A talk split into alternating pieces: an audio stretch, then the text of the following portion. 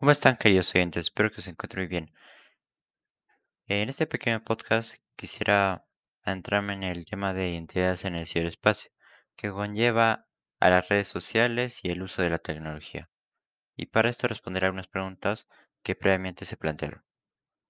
¿Qué ventajas y desventajas tiene el uso de las redes sociales?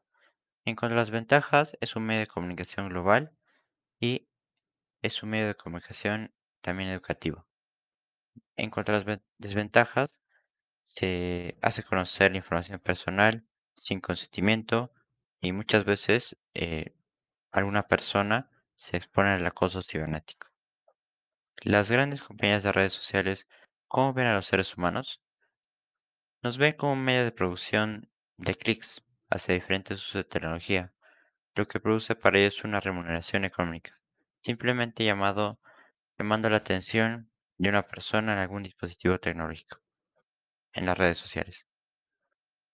¿Cuánto crees que afecta el uso de las redes sociales en la autoestima, autoconcepto y personalidad de las personas? Puede afectar de forma negativa. En las redes sociales se crea una imagen estética una manera de pensar y accionar, que puede ser juzgada por personas que hacen comentarios dañinos y perjudiciar al autoestima y autoconcepto de una persona. ¿Cómo podrías controlar el uso de las redes sociales en los adolescentes, tu familia y personas?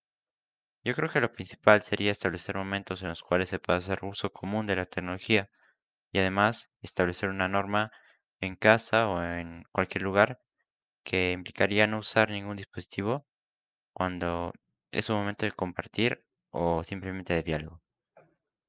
Las propagandas que te aparecen en diferentes redes sociales son casualidad o son predispuestas por las compañías.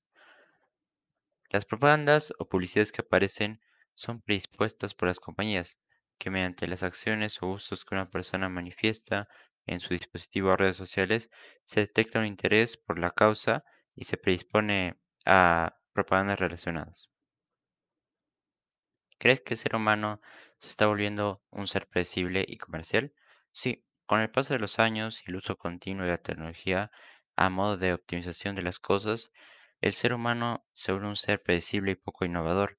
Además que se vuelve comercial eh, por la tecnología que se usa muchas veces a beneficio remunerado de otras personas. Bueno, hasta aquí este pequeño podcast. Espero que les guste y hasta una próxima.